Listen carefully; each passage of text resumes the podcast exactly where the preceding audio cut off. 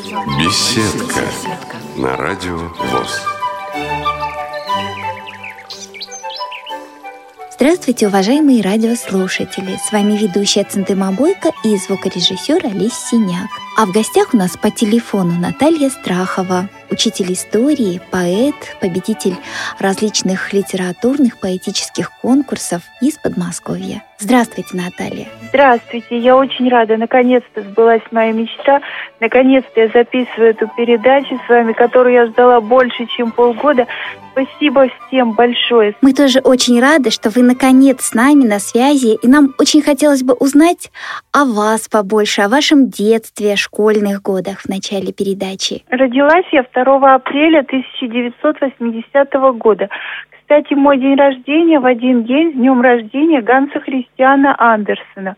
Детство дошкольное, в нем было очень много интересного. И сказки, и песенки. Правда, институт Гемгольца заменил мне детский сад. Но все те же сказки и песенки, которые дети учат в детском саду, я там вполне себе слышала и знала от других детей. Ну а так было и обычное детство, катание зимой на санках с горки, а летом бегание, качание на качелях, игры.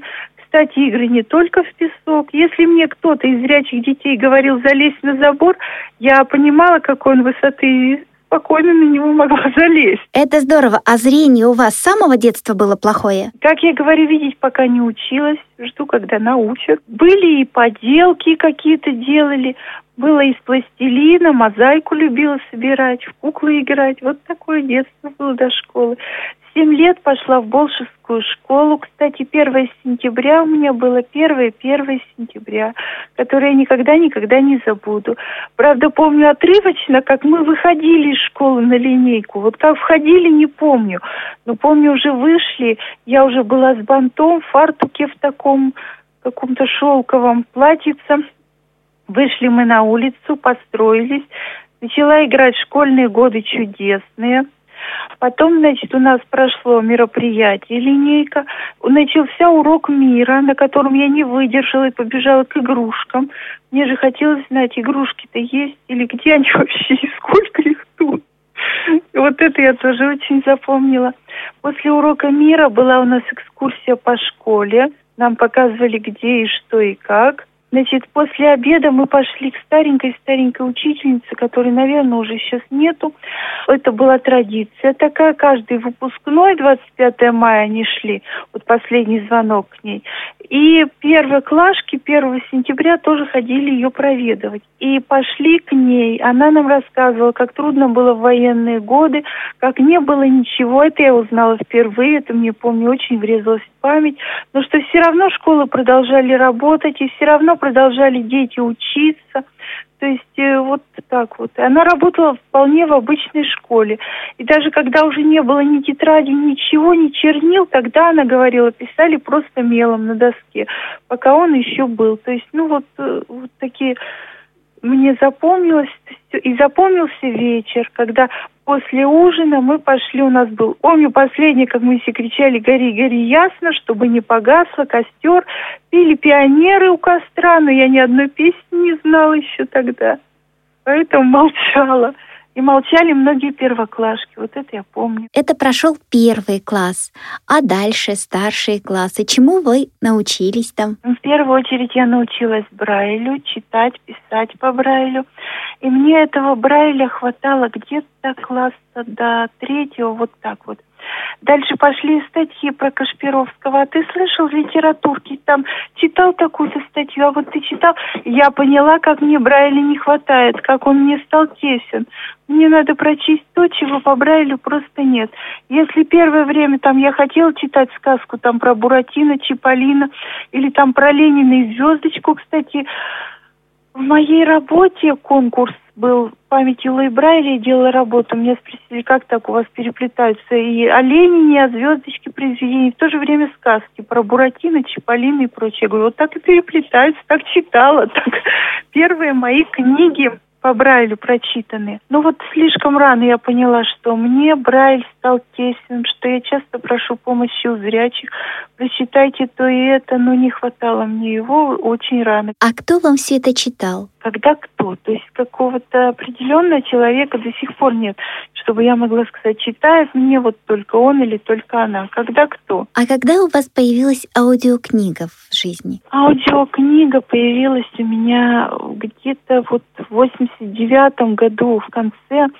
Мне РГБС дали сначала магнитофон Эльфа, который проработал совсем недолго, потом магнитофон Дайна. И вот я третьеклассница, такая девочка, уже такой огромной техникой владела, умела заряжать ленту, умела с катушками вот с этими бобинами работать, я это все помню. Так что прошла путь от бобин до компакт-дисков. Потом появился магнитофон «Легенда» P405, это уже из расцвета, это уже был мой, и он проработал у меня в общей сложности 16 лет. Правда, ремонты были латами, перелатами, но он все работал до 2006 года, пока уж совсем мотор не отказал, он все работал. Хороший был магнитофон. Потом был Русь, который у меня проработал две недели. А сейчас я с тифло флешплеером я не работаю так как училась, когда училась я в Реакомпе, брала в РГБС на прокат Тифлос-плеер с одной картой. Но мне не понравилось, потому что одну эту карту в него вставляешь, он распознает через раз. И вообще я считаю, что по ИПР должны выдавать не Тифло-флешплееры, а полноценные смартфоны, где можно и книги слушать, и в то же время читать, и в то же время писать. Вот так вот. Ну, я надеюсь, что это когда-то обязательно произойдет. А давайте вернемся в школу, и э, хотелось бы узнать, чем вы увлекались в школе. В школе любила читать, любила ходить в комнату боевой славы. Опять же, не забуду, как у нас, вот как раз Кашпировский-то это все начал, у нас тут такая движуха пошла. Мы, значит, все собирались, не помню поскольку, но все, там по какую-то, ну, общем, мизерную сумму на нас собирали на цветной телевизор в школу, купили. В актовом зале он стоял. Каждый понедельник у нас второй и третий урок мы могли пропустить. Сидели все его смотрели. Вот это такая была вот незабываемая. Чумак, он запомнился меньше. Он молчал и запомнил его меньше. А потом этот телевизор стоял у нас в комнате боевой славы. Уж не знаю, сейчас стоит или нет, но стоял. И смотрели и мультики, там, и «Спокойной ночи, малыши». В общем, вот так вот. А как вообще к урокам относились? Насколько вы добросовестно их выполняли? Я очень любила ходить на улицу. Нашему тренеру Леониду Ивановичу также спасибо. Несмотря на то, что кто-то видел, кто-то не видел, у кого-то периодически пропадало зрение.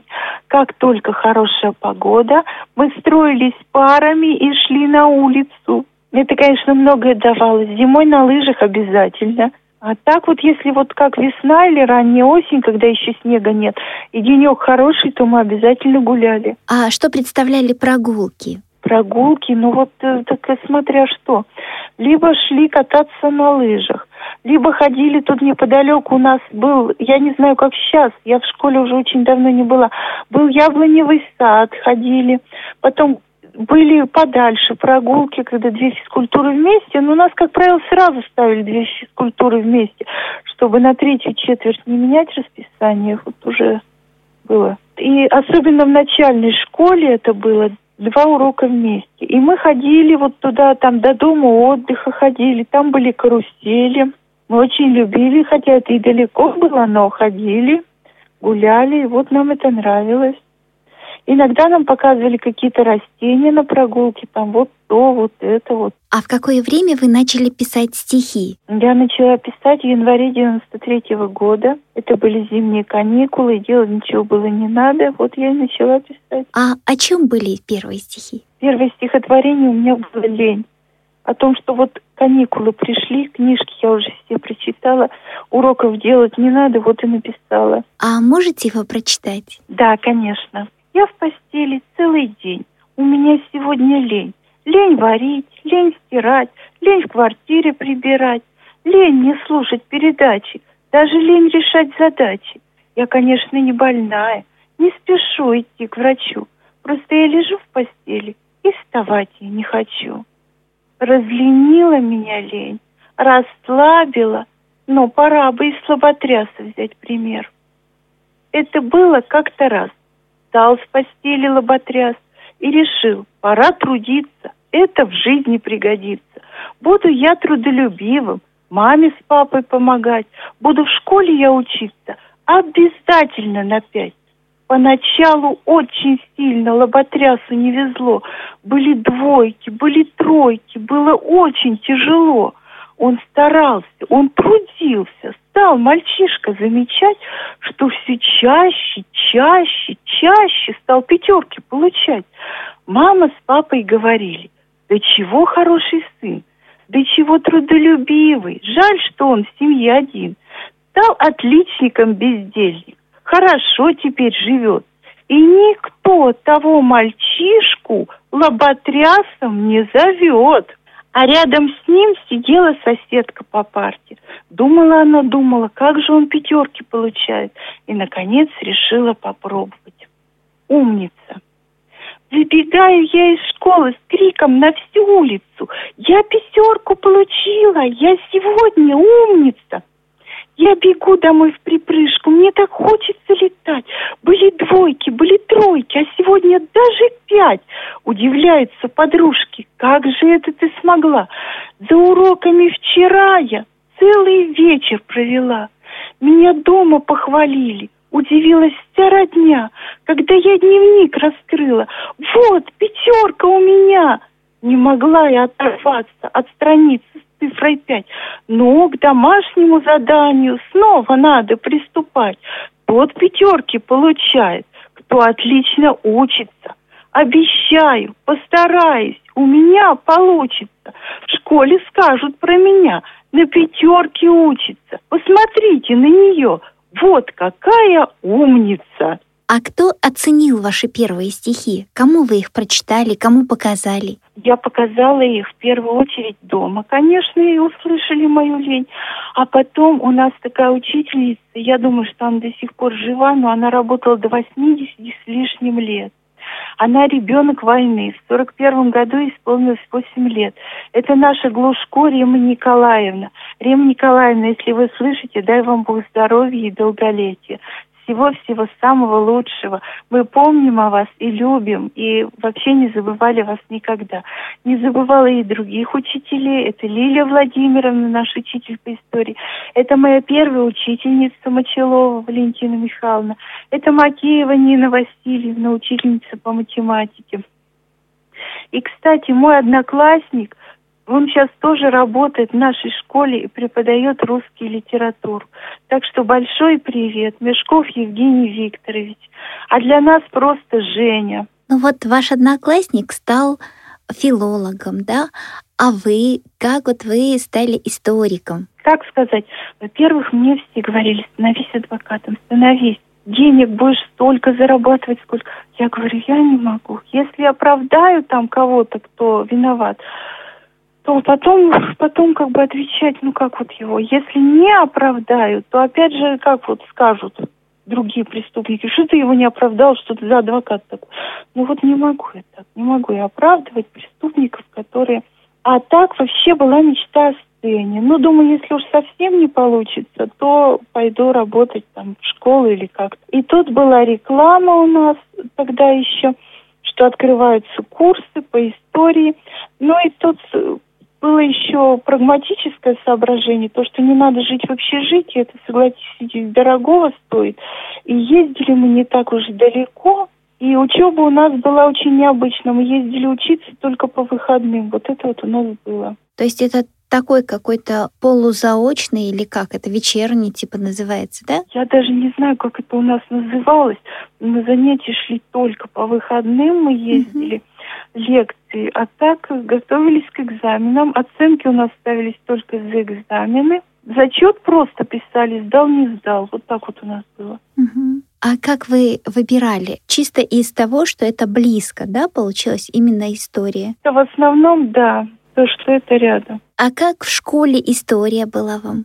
И вообще, какие предметы больше нравились? Мне очень интересно примеры столбиком решать когда вот делаешь это в приборе по Брайлю, это не получается. Но стоит сделать это на приборе прямого чтения или там цифры взять в руки. Ну, знаете, бывают такие пластмассовые цифры, там металлические. Угу.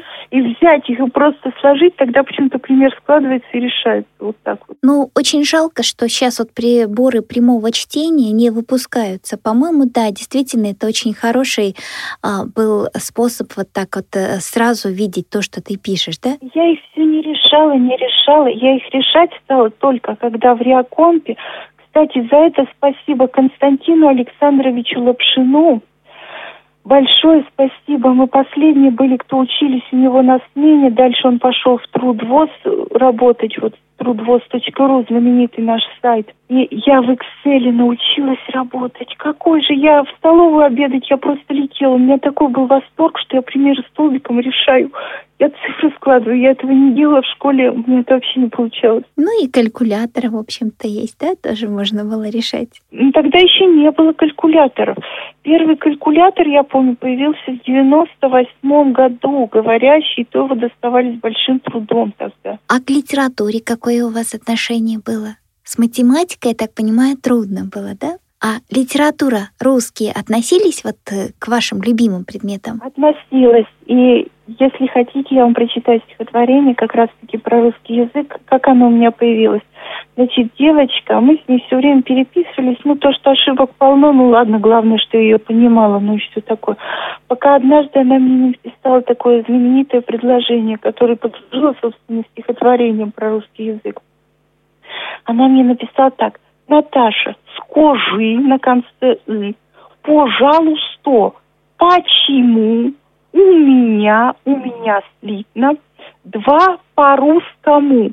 Письмо ей пришлось писать где-то на 8 или 9 страниц, вот где-то так. Объяснять, почему. Я такого предложения еще не видела.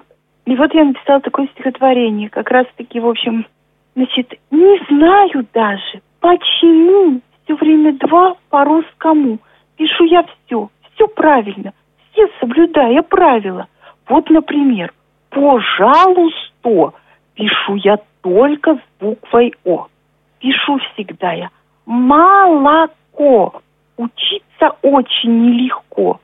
Стараюсь я от всей души. Жиши пишу я буквой И. Пятерку получить хочу. Чущу пишу я с буквой Ю. Кто объяснит мне, почему все время два по-русскому? Здорово, здорово, конечно. Это написано именно в школе, да? Это, да, это вот почти, когда я заканчивала школу, старший класс. Вы слушаете Радио ВОЗ. Напоминаю, что сегодня у нас в гостях Наталья Страхова, поэт, учитель из Подмосковья. А какие-то еще стихи посвящали школе? Вот хотелось бы еще сказать про Волоколамск, где это же тоже школа, как-то мы про нее забыли. А я там провела два счастливых месяца, и там были у нас экскурсии, и там мы узнавали много нового. И вот ориентировка это тоже урок, и мы вязали, это тоже уроки у нас. Вот если ориентировка это чисто в Волоколамске преподают, то мы вязали, это вполне может быть любой урок труда, тоже хочется ставить. Расскажите, пожалуйста, стихотворение о Волоколамске. Волоколамске у меня пять стихотворений. Я автор Волоколамской серии. И здесь прочитаю для вас два стихотворения, которые вошли у меня. Одно вошло в Волоколамскую серию, только ориентировка. Второе вошло и в Волоколамскую школьную. Оно называется «Мы вязали». Мы вязали. На уроке мы вязали. Что вязали, не сказали. Так на варежку похоже, на носок похоже тоже. Что-то вроде рукава. Ну, конечно, их не два. Что такое? Что же это? Не поймешь, какого цвета. Много разных ниток брали. Что такое мы связали? А про ориентировку? Нужны на ориентировке трость, внимание и сноровка. Ум и память нужны тоже. И учитель нам поможет выбрать верные маршруты, не сдаваться на пути, тростью правильно работать и свободу обрести. Будет трудно, будет страшно, будем сильно уставать, но отчаиваться не стоит и не нужно унывать. Ходить будем по дорогам, в дождь и в холод, в зной и в снег. Мы трудиться будем много, лишь тогда придет успех. Будем мы еще не раз покорителями трасс. А как у вас проходила учеба в университете? То есть вот э, как э, группа была большая, маленькая, кто учился там и как отношения складывались в группе? Поначалу у нас было 25 человек, потом осталось только где-то 18. Как я уже сказала, у нас необычностей было много. Первая необычность была то, что мы ездили, учились только по выходным. У нас в рабочие дни только были защита диплом, только ГОСы, можно сказать, были в рабочие дни уже под конец июня. Вот так у нас был 2003 года. И диплом мы получали отдельно, у нас не было такого вот вручения дипломов. А так у нас было прощание с институтом, все были все, кто был. Это 30 июня 2003 года. А однокурсники помогали вам как-то в учебе? Да, да. Когда-то я им помогала, билет какой-то подсказывала, что знал. Когда-то они мне что-то прочитать, что-то там начитывать, что-то описать, там все такое. Никогда не забуду свой первый экзамен. У меня два вопроса в билете. Первый вопрос. История гербов дворянских родов. Второй вопрос у меня вязь. Как, что делать? А вязь это для тех, кто не знает, определенный стиль, арабская вязь, определенная длина, ширина букв. В общем, вот так по-разному. Ладно, я рассказала, что делать. А профессор, видимо, как-то плохо знал, что я не вижу или что. Я, я это самое так слегка изображаю. Он мне говорит, зачем вы на столе герб изображаете? Вы не видите, что он висит? Покажите. А там, там уже подготовились, все эти гербы висели, все это было сделано. Что же делать? В общем, вязь. Мне надо вставать к доске и изображать я беру мел и начинаю, как я могу, как я это представляю, начинаю я это все изображать на доске. Конечно, и так, не так, и это не в порядке, но я стою и что-то изображаю, похоже на то, что именно как я это себе представляю. На четыре я получила – а мне, значит, некоторые, вот ты смелая, вот ты отважная к доске вышла. Я говорю, что тут отважного? Я говорю, мел, это же не пистолет. Взять мел и что-то там изобразить хотя бы так, как ты себе представляешь. Вот я запомнила первый экзамен вот такой. Значит, что такое вид? Это вспомогательные исторические дисциплины. То есть вот какие гербы были, какие монеты чеканили, какое, если история изучает события и факты, то тут изучают, какое оружие там было, как одевались, ну вот что-то такое, как писали. Ну и, в общем-то, вам удавалось это все передать через описание просто, да? Примерно удалось. Но профессор точно понял, что я не вижу. Он говорит, представляете вы, примерно правильно. Еще мне исправил, где у меня там что было не так. Еще мне помогло, что вот многие вещи мне вот просто подсказывали, как, что это такое-то, это такое-то, вот так. Ну вот я знаю, что после института вы работали, да? Да. Расскажите, пожалуйста, как вы где работали и как попали туда? В школе просто не было учителей истории, не было их тогда совсем. До этого вела историю, но она, в общем, не профессиональная была, этот, не историк даже. А потом и она уволилась, то есть вести историю вообще было некому, но и меня взяли. Потом пришли другие преподаватели по истории, там уже не так было сложно. Ну вот пришла, как работала. Значит, у меня были учебники по истории на дисках, на кассетах, вот так готовилась к урокам.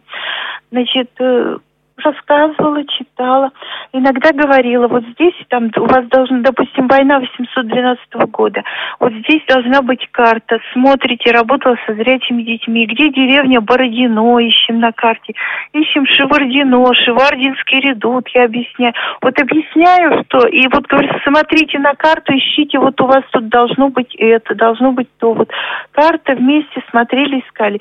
Если в учебнике я знала, что нет нормальной карты, которая бы нам отвечал. У нас всегда мы шли в библиотеку, у нас библиотекарь всегда очень хороший нам помогал с картами. Мы говорим, нам нужна такая-то карта, у нее это все было уже.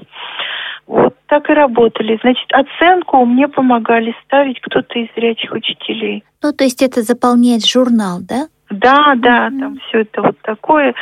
Дневник, журнал, да. А как дети относились к тому, что учитель не видит? Нормально. Я есть я. То есть, ну вот как вот есть, это и есть. То есть вот э, насколько э, удалось вовлечь детей, вот э, увлечь предметом своим? Как обычно. Кто-то сидел увлеченно, слушал, кто-то, видимо, мечтал стать кем-то другим, и ему было безразлично до истории, до всего. То есть как везде, это все по-разному было. А как долго вы работали? Так, с 2005 потом было три года, так, 2005 2006 с 2009 по 2013. Вот в 2013 уже ушла. Итого, если учесть перерыв три года, то было 2005, 2009, 2010, 2011, 12, 13, вот так вот. А с чем был связан перерыв? Секретом. А если я правильно поняла, то ушли из школы, потому что появились другие учителя, да? Да появилась такая учительница, у которой глаза прям вот горят.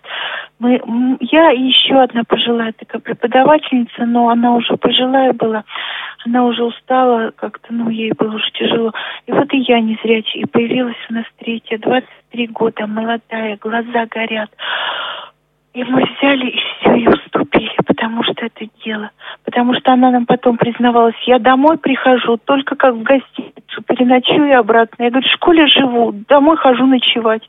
Вот так вот наша Анна потом нам признавалась. Говорит, пять дней у нас, пятидневка уроки, она стала единственным учителем истории. Потом какие-то экскурсии, они все время куда-то ездили и в Покров, и в Сергиев Посад, в Лавру, и в Богородск. Они много чего объездили окрест. То есть, в общем, отдала свой предмет в очень надежные, хорошие руки. А когда вы начали стихи писать? Это всегда было. У меня вообще нет такого, чтобы вот как некоторые говорят, там мне нужно работать только в тишине.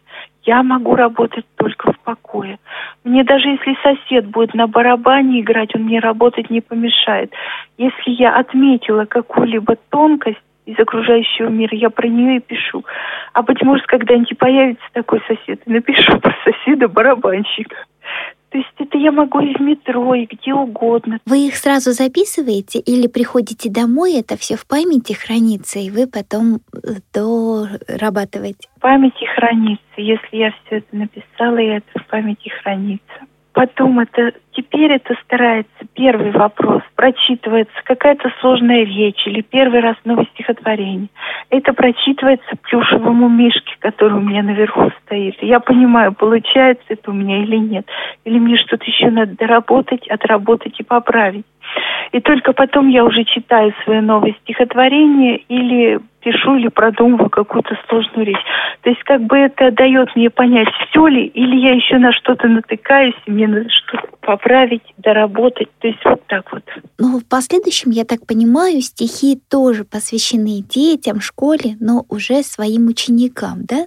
Да. А можете прочитать стихи, которые посвятили своим ученикам? «Я же знал» называется. У меня один мальчишка до того долго твердил, я же знал, я же знал.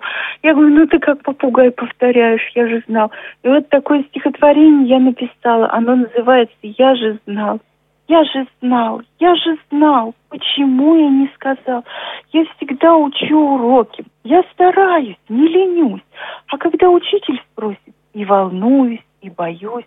Так же было и сегодня – Утром прозвенел звонок, и по лестнице в припрыжку мы помчались на урок. А учитель уже в классе, ждет давно учеников. Поздоровался он с нами и урок вести готов. Я с проверки ваших знаний поспешу урок начать.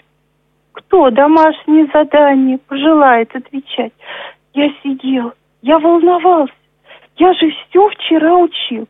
А товарищ ему ответил и пятерку получил – Эх, обидно. Эх, досадно. Ну, да это не беда. Я немножечко подумал. Твердо я решил тогда. Если выучу уроки, то не стану я молчать. Постараюсь всегда первым на пятерке отвечать. Вы слушаете Радио ВОЗ. Напоминаю, что сегодня с нами Наталья Страхова, учитель истории, поэт из Подмосковья. Сами ученики ваши читали ваши стихи? Да. Как у них реакция была? Ну, по-разному. А было ли так, что они обижались на ваши стихи? Нет. Ну, да, я послушала. Достаточно все такие добрые, очень эм, такие, действительно, вы правы, тонко подмечены, какие-то такие особенности в поведении. А можем что-то еще услышать? про ваших учеников? Так, ну вот не знаю, насколько это про моих учеников, но это про всех ребят. Наверное, про всех, и даже про наших незрячих. Спасибо тем, кто тем, кто сделал таки нам возможность компьютерных игр. В свое время у нас Тетрис был у всего двора, у всего, а у меня были горькие-горькие слезы. Потому что мне было 13-14 лет. Хотелось играть.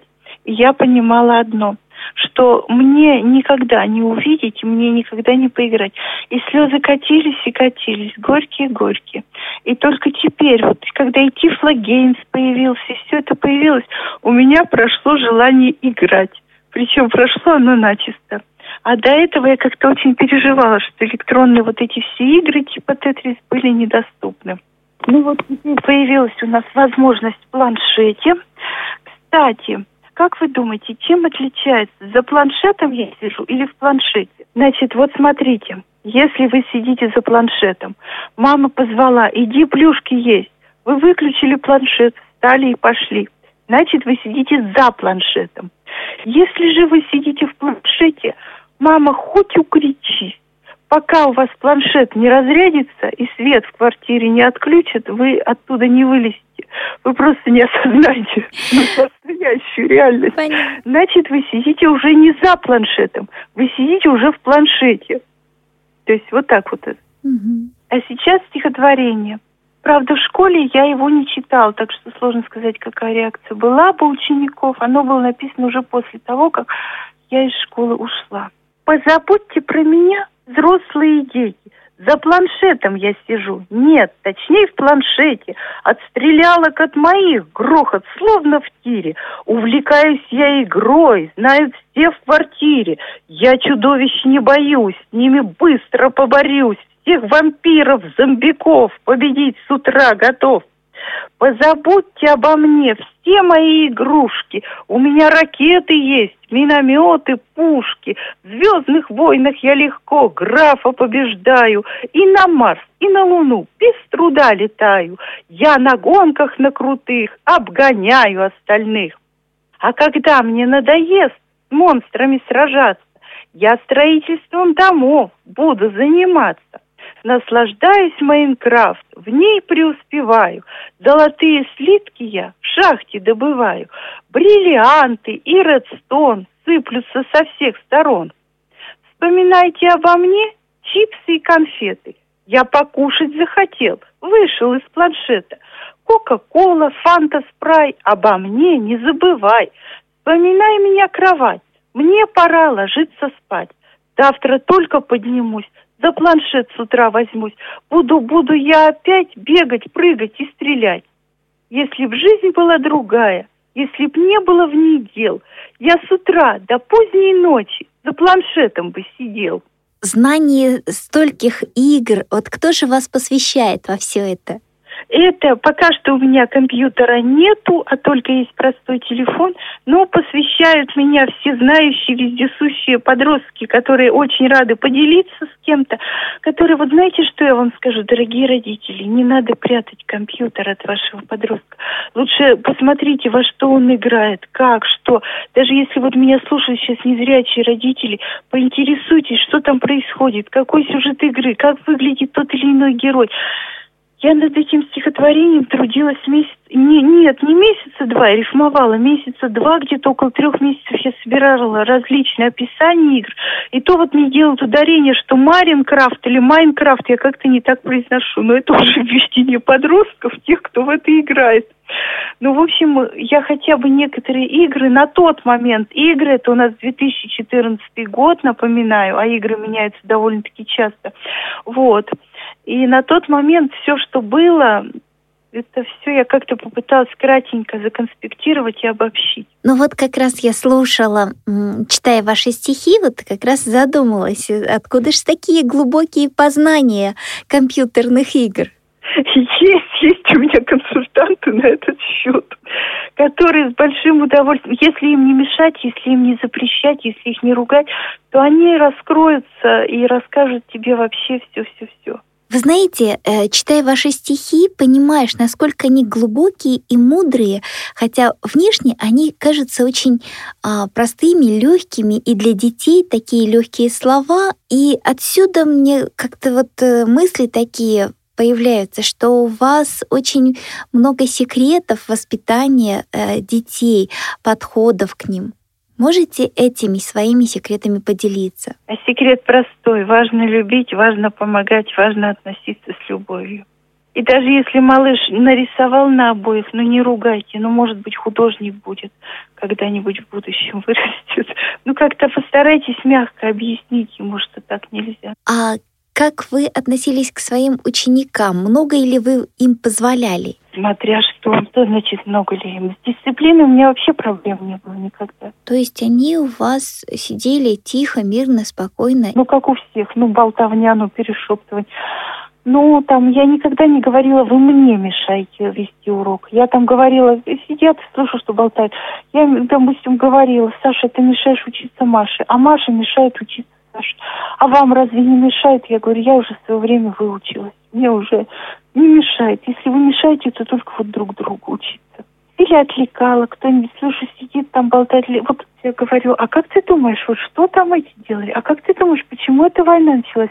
Или покажи там на карте то-то или это. Вот так вот старалась. То есть у меня такого не было, чтобы... Чтобы грозным голосом там кричать немедленно прекрати и так далее, да? Нет, не было такого. Это здорово.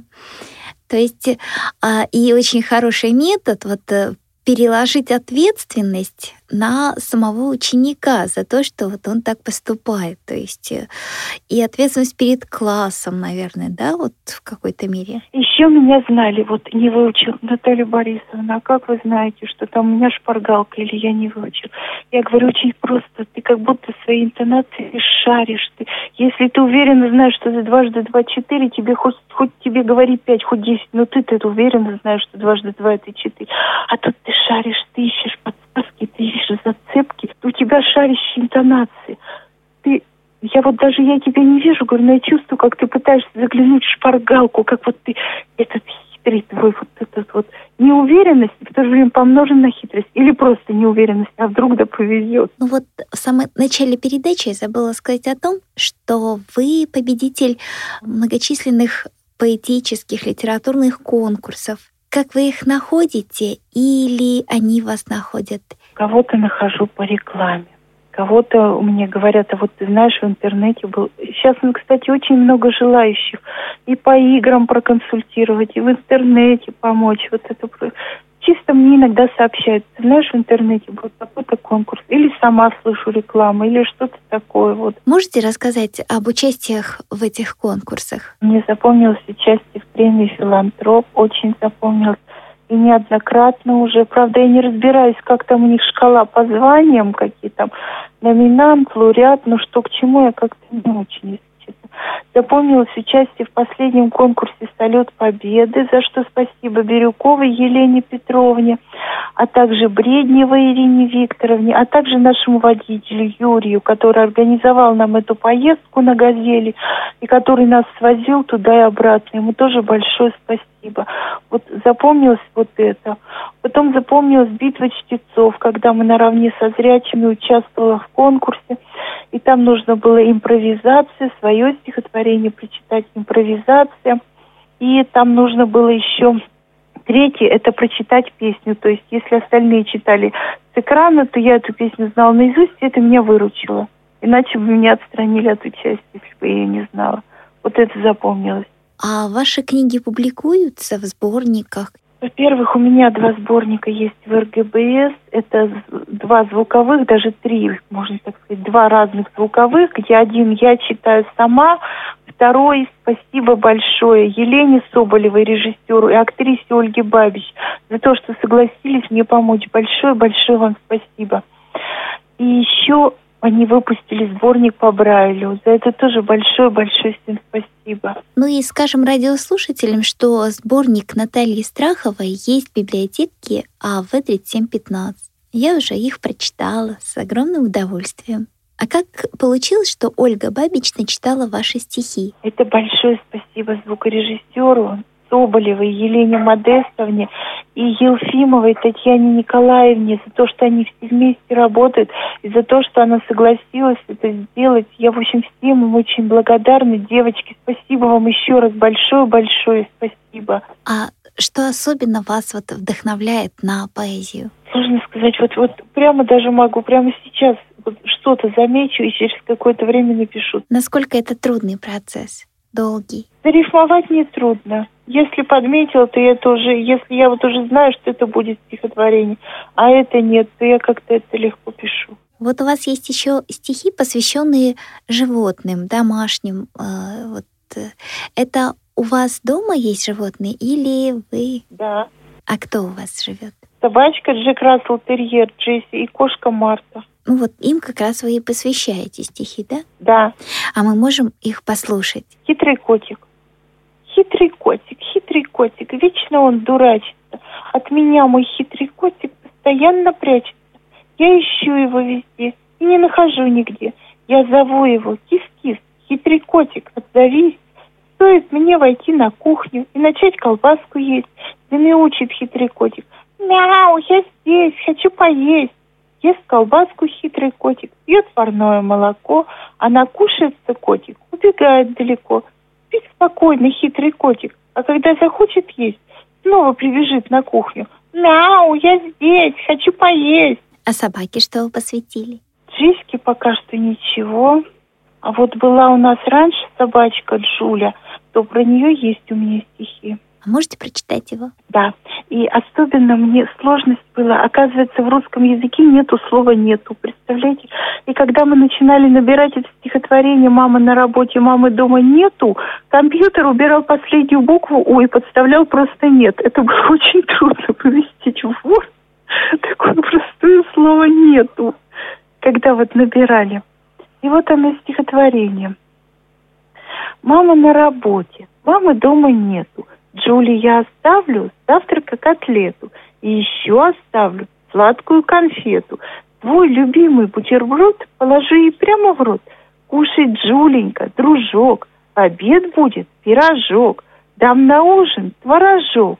Кушай, Джуленька, расти, на меня ты не рычи стараюсь что-то делать без оглядки. Ну, что не оглядываться, ой, а вдруг поругает, или вдруг, ой, меня за это точно похвалит. Вот стараюсь не допускать таких вот, ой, и таких вот просто, если есть возможность, то делаю. А вот если бы вас пригласили, вы вернулись бы в школу? Знаете, это очень сложный вопрос, потому что сейчас электронные дневники, с которыми я не умею обращаться, сейчас все в электронном виде интерактивные доски, я уже с этим не работала, и как, то есть пригласили вернуться-то хочется, но одно дело хочется, другое дело, как к инвалиду по зрению с этим справляться, то есть трудности есть, но если пригласят, то постараемся их преодолеть. Ну, электронные дневники это все, скорее всего, э, вполне решаемый вопрос. Я думаю, тоже. То есть нужно немножко постараться, немножечко там. А в данный момент вы чем занимаетесь? Пишу, выступаю. А где вы выступаете? Куда вас приглашают? В библиотеке, Дом культуры. Иногда бываю на утренниках. Вот вы говорите, по Брайлю есть, есть аудио, а печатных изданий нет? Вот печатных на бумаге вот это пока что нету. С картинками хотелось бы, но пока что нету. А электронный сборник стихов, например, в виде текста? Электронный есть. В частности, есть на стихи.ру. Но там одна особенность. Там набирать надо через «и». Наталья. Вот так вот надо набирать там. Угу, понятно. А вы пишете в основном стихи, но о прозе не думали? Есть. У меня пока есть два рассказа. О чем они? Первый рассказ называется «Наследство отца». Это о том самом главном, что я не забуду. То есть наследство, я понимаю так, что наследство – это то, что не продашь, не протратишь зря, ни как-то не используешь не по делу, не профукаешь, как говорится. Ну вот то, что останется со мной, то, что я понесу дальше – а дело происходило так. Меня мучила бессонница, мучила. Я все время думала, вот не покушаю, вот не посплю, вот меня будут завтра ругать за то, что у меня опять задача не получится. меня мучила и мучила бессонница. Потом я как-то раз к папе пришла, говорю, дай снотворное. Он говорит, ты чего? Ты дурью маешься, говорит, ты не спишь, потому что не хочешь. Захочешь, вот увидишь, говорит. Никто тебя не разбудит, если ты устанешь как следует. Ведь ты просто не устаешь. Я говорю, папочка, ну я всю ночь не могу уснуть. Я говорю, вот я все время думаю, вдруг я не поем, вдруг я не посплю, вдруг меня ругать за это будут. Он говорит, вот бессонница. Так ты, милая моя, возьми книгу почитай, возьми, подумай над той же задачей. Говорит, уснешь. Одну ночь не уснешь, уснешь на вторую, две не уснешь, уснешь на третью. Представляешь, говорит, как в армии валились с ног, говорит.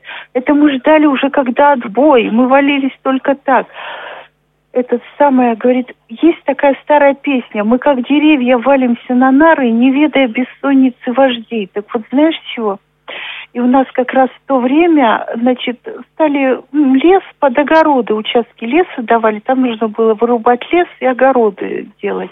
И вот мой папа под это тоже, ну как, подрядился, несмотря на основную работу, на которой он трудится 50 с лишним лет. И вот и я видела, как он приходит. Он приходил с этого леса, он просто, не раздеваясь, ложился и просто засыпал. Я это видела. И мне это помогло. Я попробовала, правда, одну ночь не спится. Так, так, подумаю, как же это там решается-то все-таки. А на второй я уже засыпала. Я больше, у меня не было такой проблемы. Я не усну. Я не поем, я не усну, мне рук. Вот это и называется наследство отца. То есть это вот совет, который он мне дал на всю жизнь. То есть я теперь уже бессонница, это уже вообще не в моей компетенции. Теперь вот даже если сосед играет на барабане, я, может быть, сколько-то послушаю, а потом усну, и меня это раздражать не будет. Если я сильно устану, я усну. Это вот угу. такой совет, вот такой рассказ у меня получился. Наследство отца называется. Да, я вспомнила, что вы много путешествуете. Расскажите, пожалуйста, о своих путешествиях, где вы бывали и э, какие впечатления много где была, действительно. Я была на море восемь раз. Я была в Приморско-Ахтарске, это город Краснодарского края. Я была в городе Сочи, два раза в Греции, два раза в Молдавии и два раза в Турции. Какая-то, наверное, страна вам более показалась такой вот близкой, более интересной? А более интересной, более, более, я считаю, это все-таки Россия. То есть э, ездите, но с удовольствием возвращаетесь домой, да? Да, особенно первый раз из Турции. Шведский стол, казалось бы, всего полно. Тут тебе и рыба, и море, продукты, и салаты, и винегрет, ничего только нет. К концу первого путешествия я поняла, что я скучаю по русскому шоколаду. Думаю, чего же там нет шоколада? А в заключение передачи накануне осени, я думаю, что можно было бы прочитать стихотворение об осени. Вперед навстречу осени. Вперед навстречу осени мы весело пойдем, на солнышке согреемся, промокнем под дождем. Пришла пора осенняя, а с ней учебный год. Вернулись в школы школьники, у них полно забот. Вперед навстречу осени шагаем по лесам, соскучились по клюковке, бруснике и грибам. Вперед, навстречу осени, не время загорать. Картошку надо выкопать и яблоки собрать. Вперед, навстречу осени, вперед, вперед, вперед. Шагаем на работу мы, работа очень ждет. Осенний ветер выстудит, кидаясь нас листвой. А мы шагами быстрыми торопимся домой. А дома тоже некогда по лету тосковать. Пора к зиме готовиться, капусту шинковать. Над квашеной капустой работать нам не лень. Ах, да чего же вкусная капуста в зимний день. По первому, по инию, не время долго спать. Торопимся мы зимние наряды покупать. Пусть редко светит солнышко, пускай все холодней. Вперед, навстречу осени, порадуемся ей.